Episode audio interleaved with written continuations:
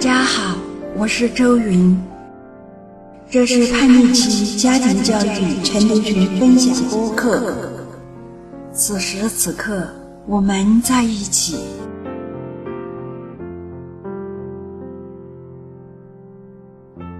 宝贝，之前妈妈看到的，除了你的成绩还是成绩，没有管宝贝的死活，更没想过怎样才能让宝贝健康快乐的成长。宝贝，你还好吗？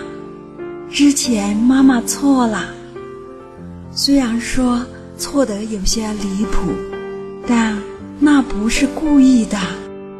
好在现在，妈妈终于醒了。宝贝，妈妈醒了。妈妈努力不去挡你的道了，你也不用耗尽那么多的能量去推开挡道蛇。宝贝，这回妈妈真的醒了。妈妈会努力给出更纯、更真的爱，去爱我的宝贝，去助宝贝一臂之力。宝贝，我们一起努力吧！这是彩霞妈妈的心声，也是千万个因为无知犯错后又觉醒的妈妈的心声。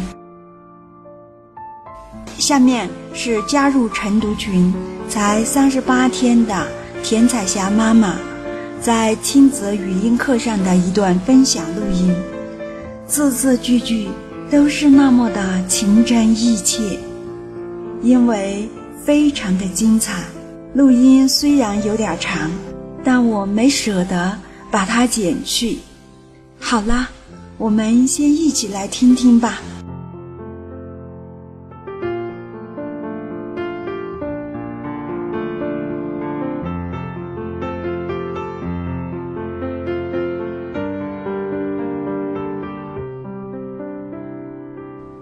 景明老师好，各位在收听本次 YY 语音的朋友们，大家晚上好。我是彩霞。通过周云姐的面试进群学习，今天是第三十八天。其实不是我要刻意记这个时间的，而是因为从正式进群的那天开始，我就开始写感想日记，到今天。刚好写了第三十八天，那么我就从以下几个方面跟大家分享一下我的一些收获、呃感悟、困惑和我到目前为止的顿悟吧。首先呢，给大家简单的介绍一下我的个性化信息。呃，我呢就说是。在一个政府机关上班，孩子的爸爸呢是一个建筑单位的呃项目经理，孩子呢今年上高一。呃，因为爸爸的流动性比较大，所以孩子从小呢就是我带着。我一直给孩子说，咱们家就三个人组成，爸爸妈妈还有你。呃，爸爸呢好好的。造房子，妈妈呢好好的上班，你呢好好的学习，咱们家就是一个幸福的小家庭。所以在这样的一贯这种指导思想的呃带动下吧，孩子的学习呢一直很好，包括这个性格的养成呢、品性呢等等的都非常非常的好。呃。可以说，我家呢是一个典型的中国式的核心家庭，就父母，还有孩子。呃，我也和许多的妈妈们一样，是养了孩子才开始学习家庭教育知识的，而实际情况呢，却是我学习的速度滞后于孩子身心发展变化的速度，所以在孩子小学阶段呢，呃。一切情况都非常的好，但是从孩子进入青春期，也就是呃上初中以后，呃感觉到呢阻力开始出现，而且呃困惑也来了。那么是因为什么而感觉到阻力的呢？是因为孩子的成绩波动而出现了矛盾激化。在孩子进入初中的时候呢，是以全校第一名的成绩，呃，也还考了三万六千块钱的奖学金。因为他们学校呢是一个从小学、初中、高中一体的一个寄宿制私立学校。所以，呃，这个一等奖学金呢是很有诱惑的。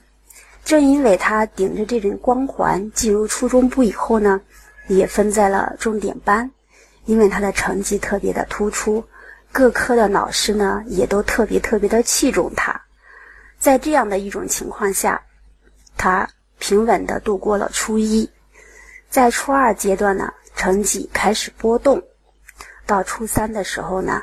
成绩开始急剧的下滑，在那个时候，我错误的认为我的孩子没有叛逆期，他只是进入青春期而已。当然，通过学习，我知道叛逆期呢，每个孩子都会经历，只是有的孩子表现的明显一些，有的孩子表现的不太明显。那么，我今天知道了。我的孩子只是表现的不太强烈而已，可是当时我确实困惑的，我没有站在孩子的角度去想，只是把自己的目光紧盯在孩子的呃成绩上。初三，特别是到第二学期，通过三模考试，孩子的成绩呢急速的下降。有一天，他打电话告诉我，他的成绩已经掉到了。两百多名，我简直接受不了那个现实。当他听见、得知他那个电话以后，我一下午都没有好好的上班，晚上也是辗转反侧。第二天早上，我甚至给呃单位领导请假，赶到学校去。当时我给老公说了，我是哭着打电话，我说我要到学校去教训他一顿。这马上就要中考了，竟然拿这么烂的成绩。老公知道我的脾气不好，就赶快让我的弟弟在车站去拦截我，希望我不要到学校去。可是我决定了的事情，谁也没法阻拦。我最后还是赶到了学校，把孩子从教室里边揪出来。当孩子看见我满脸的怒气，他知道接下来会发生什么。他对我说：“妈，你还是带我去宿舍吧。”我怒气冲冲的走在前边，他乖乖的跟在我的后边进了宿舍。因为他们的宿舍呢都没有锁子，他还使劲的把宿舍门关得严严的，然后对我说：“妈，你有啥气你全都对着我发吧，发出来以后你会好受一些。”现在当我想到这儿的时候，我感到很伤心。但是当时我丝毫没有这样的感觉，我就让孩子伸出他的两只手，啪啪的像疯了一样的用我的手去使劲的去打孩子，然后还去踢孩子，就在他的宿舍，可以说把孩子通扁一顿，然后孩子也哭了，边哭边对我说：“妈，我知道你想要的是什么。”我会努力的，我会拼尽全力，达到老师和你给我规定的目标。打也打了，骂也骂了，我的情绪渐渐的平复，孩子也安慰了我。然后他提醒我：“妈，我们下一节课的时间快到了，我可以去教室了吗？”我又抱了他，我也哭了，他也哭了。我当时我只是觉着，我打孩子也骂孩子，他没有和我对抗，而他一直是安慰我，这点我有点心酸。然后在去教室的路上，还有挤出笑容对我说：“妈，我刚才跟你说了，我会努力，但是我担心，即使我拼尽全力，也达不到老师和你给我规定的目标。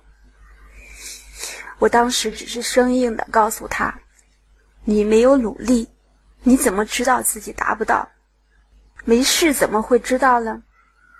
去教室吧，我走了。”成绩从原来的前几名下滑到一彩霞，等一下，之前一段没有声音，你有讲吗？你刚才是啊，关掉麦克风还是？几名老师。我有讲的。你刚才讲到说，啊，孩子跟你讲，啊，即便他拼尽了全力，啊，也不会达到你们的目标。然后你给他回应一句，你刚才就讲到这里，啊，其他我们哦，好的，好的，我知道了，吉明老师。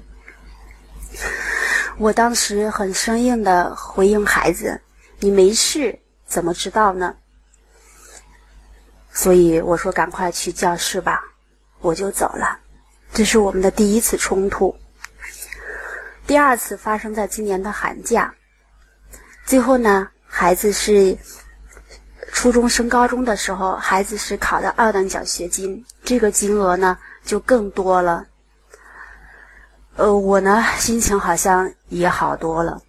可是，在初一第一学期的期末考试，他的成绩。又降下来了，从开始的前几名降到一百多名，可以说，我内心是不接受这个成绩的。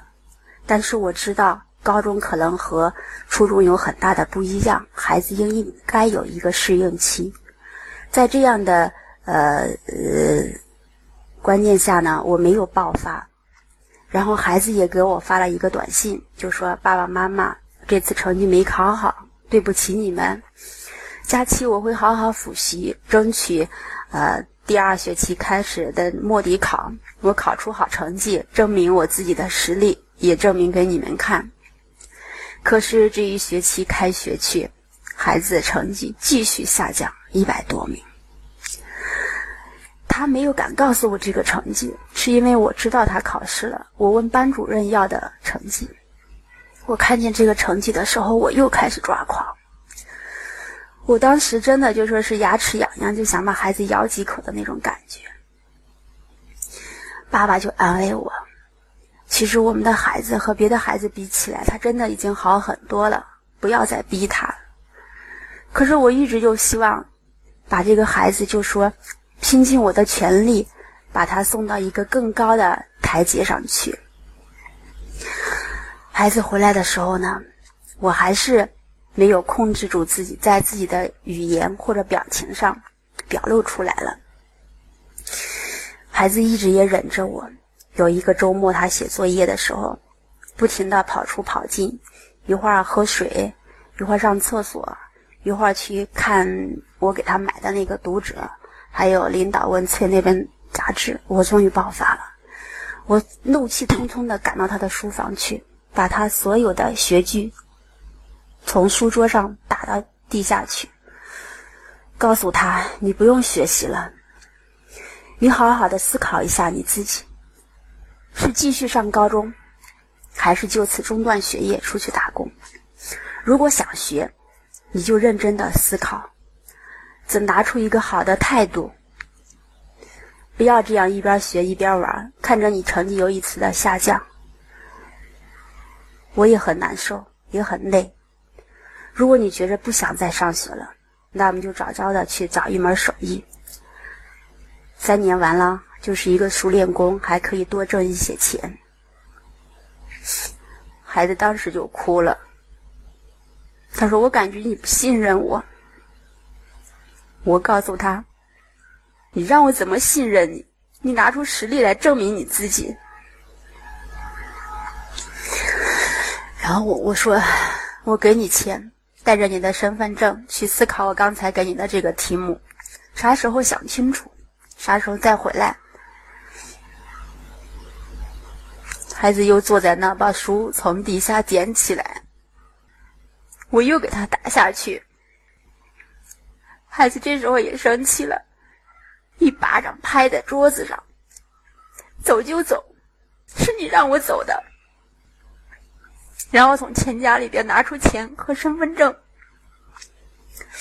夺门而去。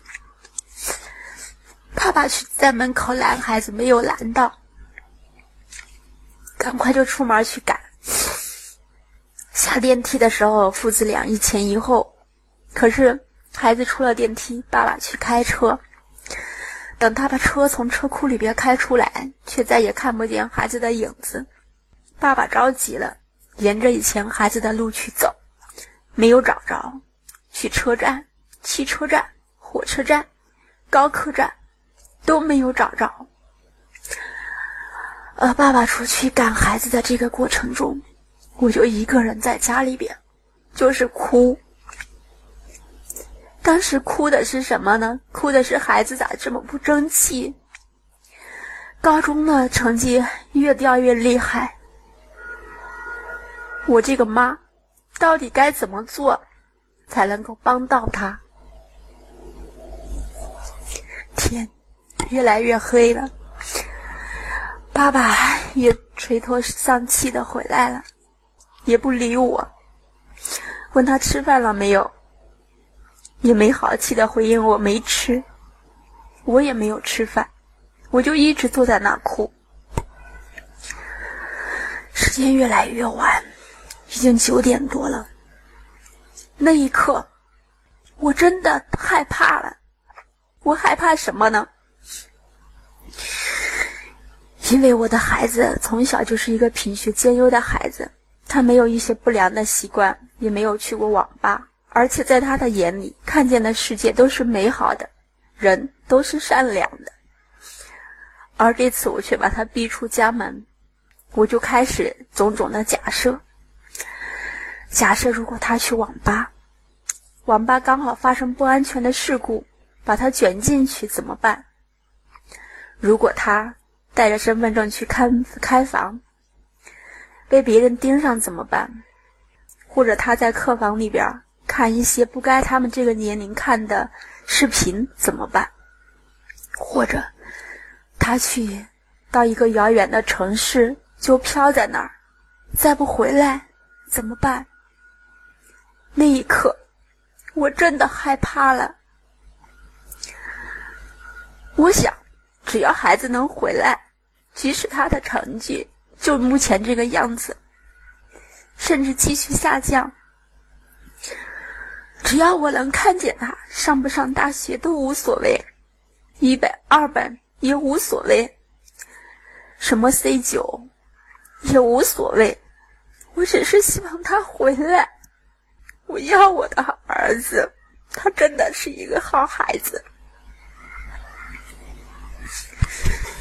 十点多的时候，突然门铃响了，我还沉浸在自己这个情绪里边，是爸爸像条件反射一般的去开门进，我也赶快站到门口。因为我从那个小视频上看不见，外边太黑。门铃响了，爸爸打开门，儿子回来了。进门先叫我妈，我回来了。那一刻，我真的觉得我只要儿子，其他的那些都无所谓。但是我。不好意思，去给孩子表白什么？我瞄了一眼，看见孩子手里拿着一个袋子，好像买的教材。然后爸爸去拍了拍孩子的肩膀：“你吃饭了没有？”孩子说：“吃了。”然后我还是坐在那，他看了我一眼，啥话没说，进自己的房子去了。他回来了，我才感觉到饿。然后我去找老公，问他能不能给我弄点吃的东西。然后老公去给我拿了一个包子，我说让他去问问孩子，出去那么长时间到哪儿去了，吃饭了没有。结果他告诉我，孩子出家门在一个建筑工地坐了一会儿，然后呢，去肯德基吃了午饭，到一书店里边去看书，买教辅资料，直到人家关门的时候，他没出去了，然后就回来了。妈妈们听见了吗？我所有的种种的担心和恐惧。还有那些不好的都是我想象出来的，而我的孩子，却沿着以前小的时候我给他的那种模式，因为他小的时候，我最喜欢带他去的就是那个书店，去喝咖啡、听音乐、看书。孩子就去了那个地方，他从想都没有想去开房，去游戏厅，甚至跑到远远的城市里边去，这些想法他都没有。而只是我想出来的，这就是我的两次非常非常震撼我心灵的冲突，而冲突呢，都是因为成绩的波动，所以我现在特别能够理解群里边好多妈妈因为孩子的成绩等等的一些问题的焦虑，而且呢。我的孩子还没有其他的一些问题，所以我更能够理解他们的心情。幸运的是，在这个时候，我进入了咱们这个群，开启了我的蜕变之旅，是一个机缘巧合。我看见了一个朋友，他的空间里边有这个投射感赏的练习。哦，我当时不知道他的理论依据是什么，呃，我只是觉着呢，这样子做好像投射的那些都是自己想要的，而感赏这一部分呢，我也能够看懂。当你带着一种感恩的心情去生活的时候，你是轻松的，是很快乐的。所以我就问他，然后这个朋友呢就把周云姐介绍给我，很快的我就进了群。第一天下午进群，第二天刚好赶上咱们上一月吉明老师的公开课。我是在一边听公开课，一边决定成为正式的咱们的这个亲子教育的群里边的一员。真的是太好了，在我最最无助的时候，遇到了吉明老师，遇到了这些伙伴们。入群以后，周云杰及时的给我发来了音频课程和电子书。我可以说是迫不及待的，用最快的速度把电子书的内容整理成文整理成文字版本，而且呢，开始听他的音频课。第一天正式入群的下午，我在景明老师的亲子课里边听到了一个孩孩子学习很努力，为什么成绩上不去？还有一个就是大概的意思就是给孩子设置。合理的目标，我感觉顿悟的感觉，就是说，无论孩子的成绩出现啥情况，我都不接受现实，我只是拿他曾经的最好的成绩，来和他的现状比，所以我看不见孩子的进步，看不见孩子的努力，让孩子非常的累，我也非常的累，在这个累的过程中，感觉孩子的动力。越来越不足，自信心也越来越不足。我就听了景明老师的那两节课，我豁然开朗，我知道我该怎么做了。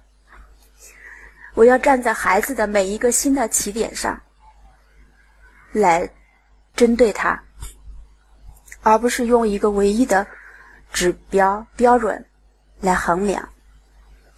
还有老师说了一个，呃，为什么这个？嗯，学习也很努力，而成绩上不去，是因为孩子在某些方面可能有阻力。我就开始找我的孩子的阻力在哪呢？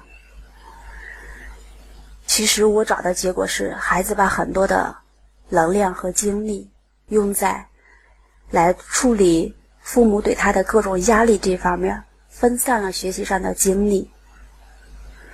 我觉得真真的太幸运了。然后我就老老实实的开始整理咱们的电子书，按照群主的安排，积极参加每天的收听、晨读内容，按时做晨想。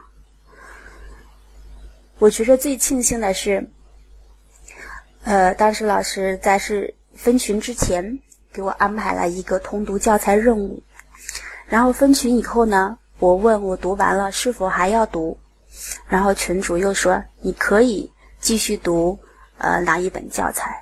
就等于说我在这个群里边通读完了，呃，《爱叛逆》和《爱表扬》两本教材，当然。我也认真的写我的感赏日记，每天都写，无论多晚，即使很简单，但是我也写。在第一个十天的时候，我进行了一个反思；在三十二天的时候，我又写了一个进群愉悦自己的成长和自己的收获。我觉得，真的是我变了，我的世界也改变了。跟大家分享一个很神奇的事情。我的孩子是住校的，我所有的感赏日记也从来没有给他看，我只是在改变我自己，调整我的能量状态，放下焦虑，放下担心。当他看见我的时候，我表现给他的是很轻松的、很喜悦的，能够接纳他现状的这么一种状态。孩子也喜欢回家了，也愿意和我说话了。也许是因为我们的亲子关系的基础比较好，是因为两次的激烈冲突，呃，让孩子有一些受伤。但是我一改变呢，孩子又很宽容的接纳了我，也喜欢和我说话。此时呢，我就不再太关注成绩。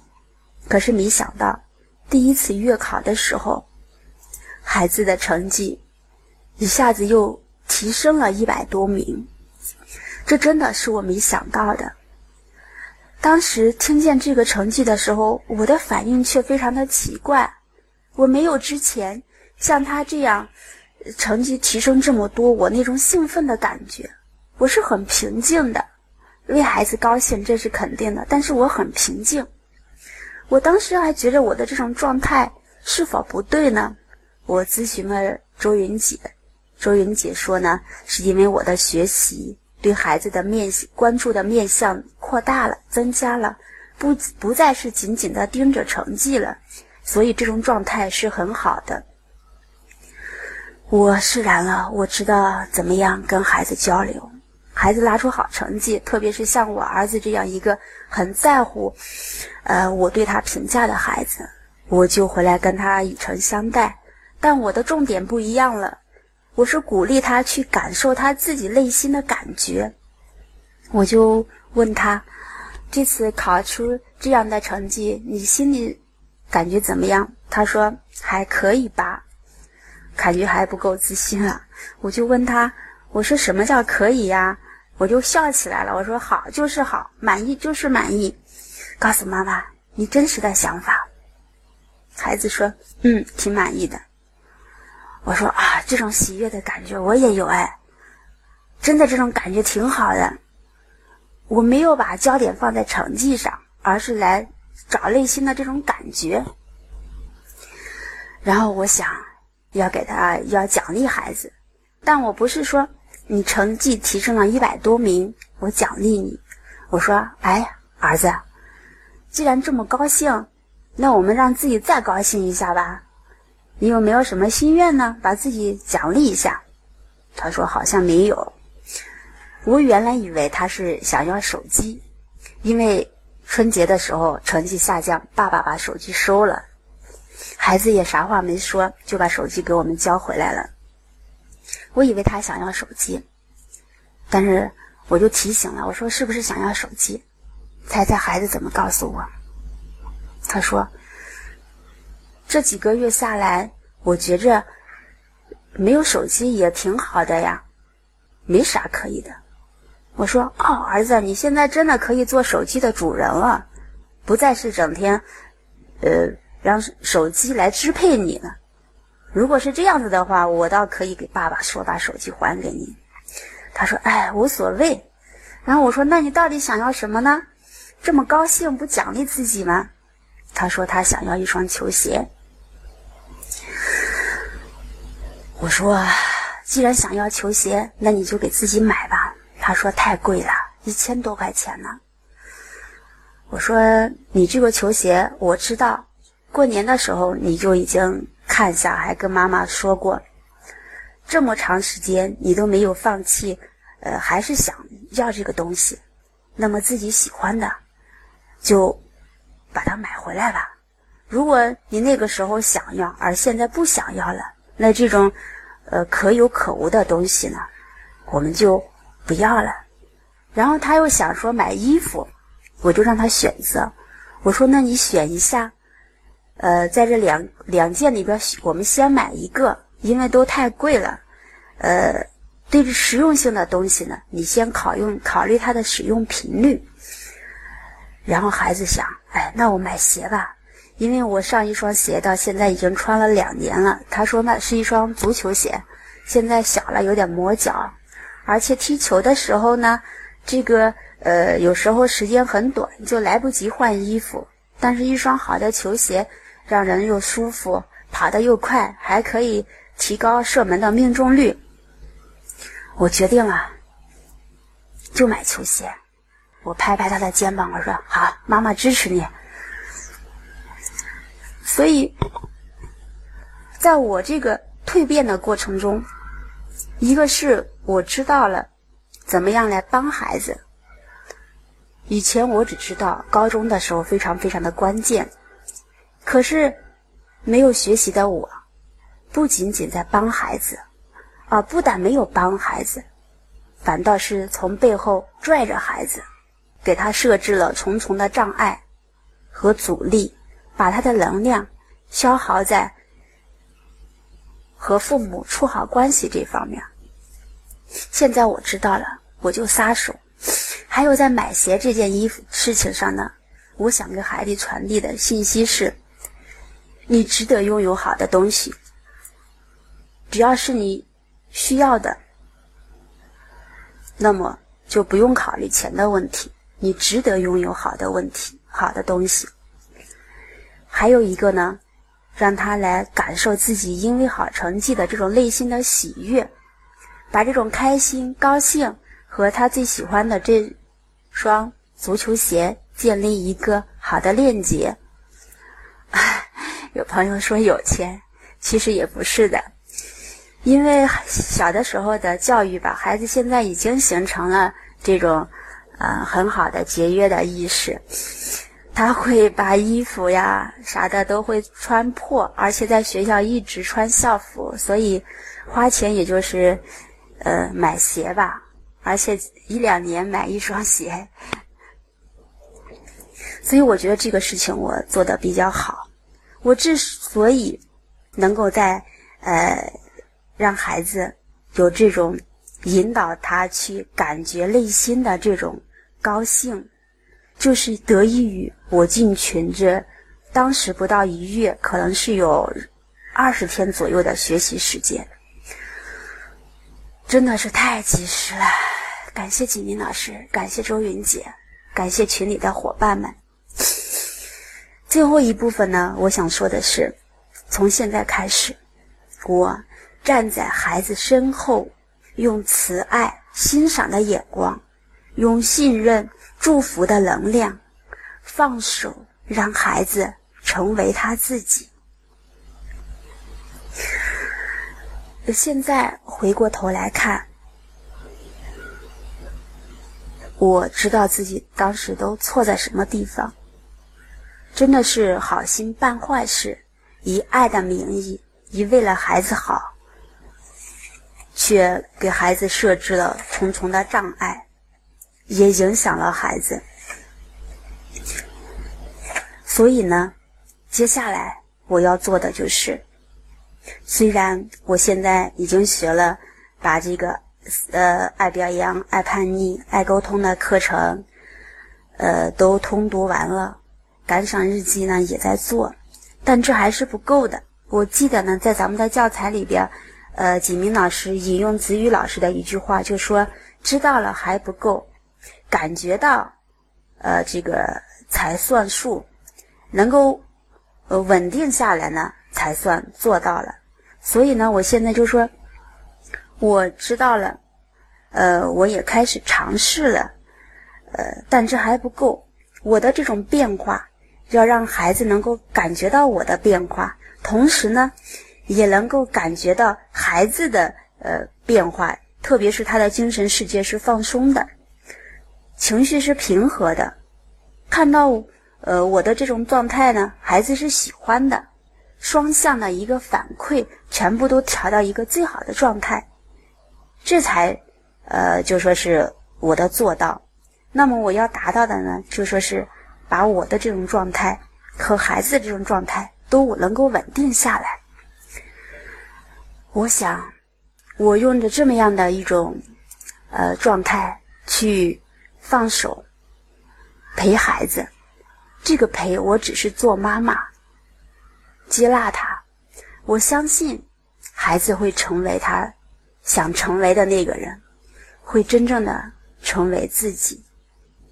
呃，进群一个月就有这个分享的机会，我真的很珍惜。和回想那个苦难的阶段的时候，我流泪了，我真的很伤心。那是因为从现在的视角看，当时的我真的错得很离谱，而我的孩子却像一个。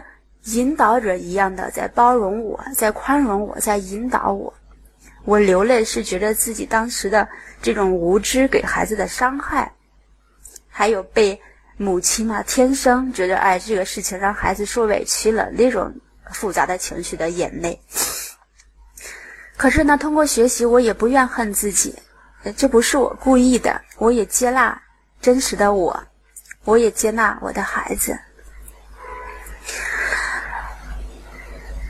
谢谢了，锦宁老师，周云姐。呃，我也想对借这个机会对群里的妈妈们说，真的一定不要心急。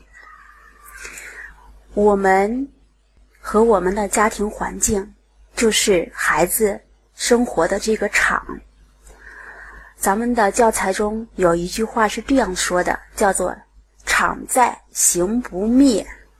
就说我们要通过我们的修炼，改变我们的这种状态，还有家庭的氛围，调整好以后呢，孩子也不可能，哎，我今天做到了，我做到了三天五天，孩子马上就会变，不是的，孩子最开始是一张白纸，就是在我们的那种状态下，日积月累，孩子出现了问题，那么我们现在把我们的场，把我们的能量状态。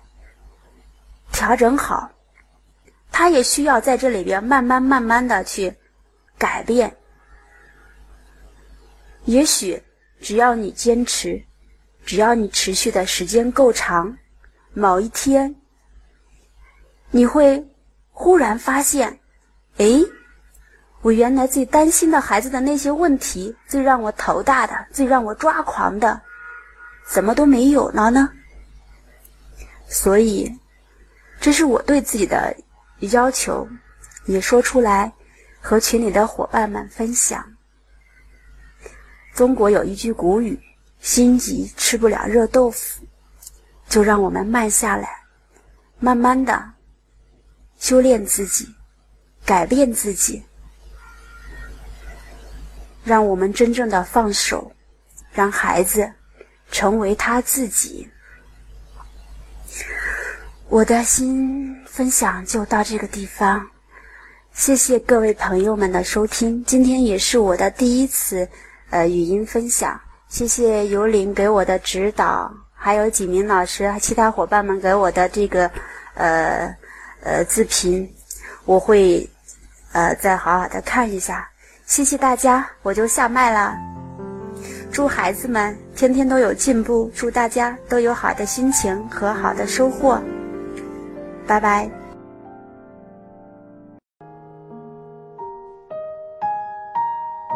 你是不是跟孩子的关系不太好？你讲的话孩子不想听，甚至还故意跟你对着干。你的孩子是否无心上学，沉迷上网和游戏的时间多于学习，让你只能干着急？你是否尝试过很多亲子的技巧与方法，但却时灵时不灵，用力却使不上力？上述三种情况，你遇到过吗？你知道问题出在哪里吗？你知道如何解决吗？亲子晨读群就是帮助你解决上述问题的。我们会教你如何以符合自然法则的方式来教养孩子，让你的努力得到好的回报。通过日常基本功的练习，让你更好的稳定在对的状态，给孩子正面的影响越来越多，负面的影响。越来越少。晨读群是一个充满正能量的环境，师兄师姐都很积极正面，你们结伴同行，或相互扶持，或分享经验，你不再孤单，进步会更快更稳。如果这是你要的，并且想要加入晨读群学习，请联系介绍你听这个录音的人。让他带你过来体验，我们会为你安排。好，本期播客就到这里，我们下次再会，拜拜。